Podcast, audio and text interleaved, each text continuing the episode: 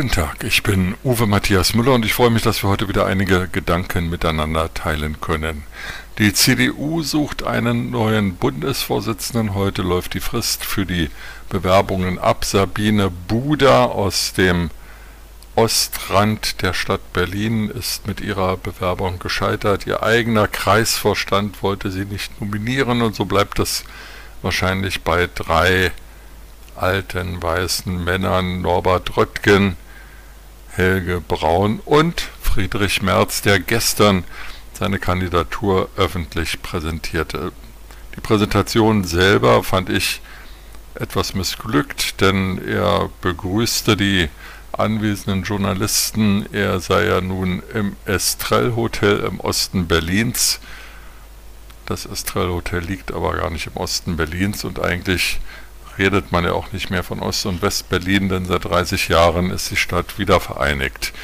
Aber sei es drum, er präsentierte sich und seine beiden Mitstreiter, die Generalsekretär der CDU und stellvertretende Generalsekretärin der CDU werden sollen und nannte auch zwei Programmpunkte, nämlich erstens eine Stärkung der Bundeswehr, das wird ja nun viele Menschen ähm, sehr bewegen, und höre und staune, neue Antworten auf soziale Fragen.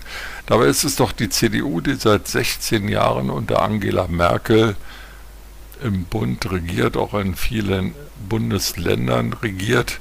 Und in diesen 16 Jahren hat die CDU auch äh, nicht nur oft den Finanzminister gestellt, sondern auch den Arbeits- und Sozialminister, die Familienministerin obendrauf.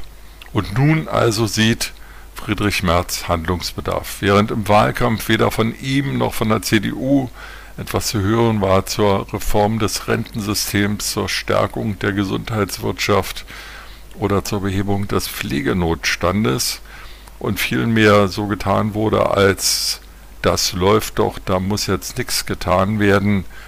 Jetzt also kündigt er noch etwas schwammig und unkonkret an, dass die CDU neue Antworten entwickeln muss. Dafür will er sich die gesamte Legislaturperiode, die vor ihm liegt, Zeit nehmen, also die nächsten vier Jahre. Und halten wir uns mal vor Augen, wir haben jetzt Ende 2021, in vier Jahren ist also rechnerisch, hoffe ich, ist das korrekt, 2025.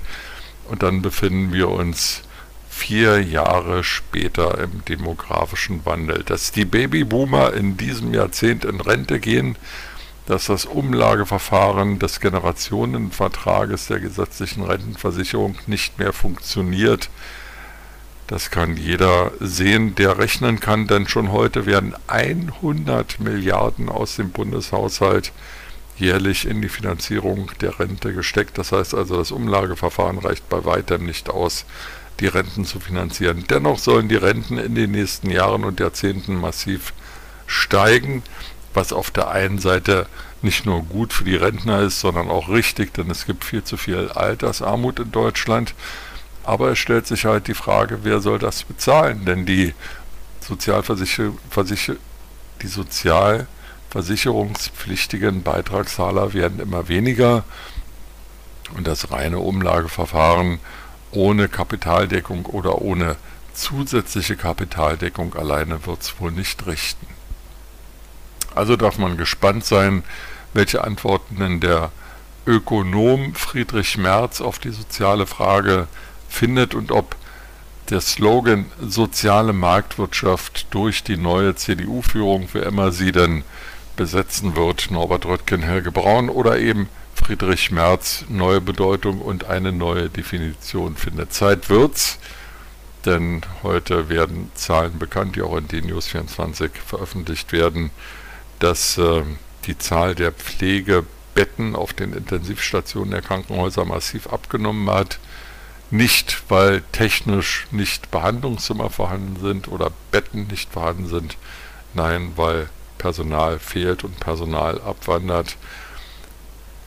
Aus demografischen Gründen, aus sozialen Gründen, aus physischen Gründen und aus psychischen Gründen. Hier liegt ein großes Manko, ein großes Versäumnis, nicht nur der zurückliegenden Bundesregierung, sondern der Bundesregierungen davor. Das wird man in die Gesamtkalkulation einer Endabrechnung mit Angela Merkel durchaus einbeziehen müssen, nämlich dass wir unser Land im Zusammenhang mit dem Thema Demografie und den Teilaspekten Gesundheitswirtschaft, Pflege, Situation und gesetzliches Rentensystem geschwächt hinterlässt. Mit diesen Gedanken in den Tag wünsche ich Ihnen eine gute Zeit und freue mich, wenn wir uns bald wieder hören.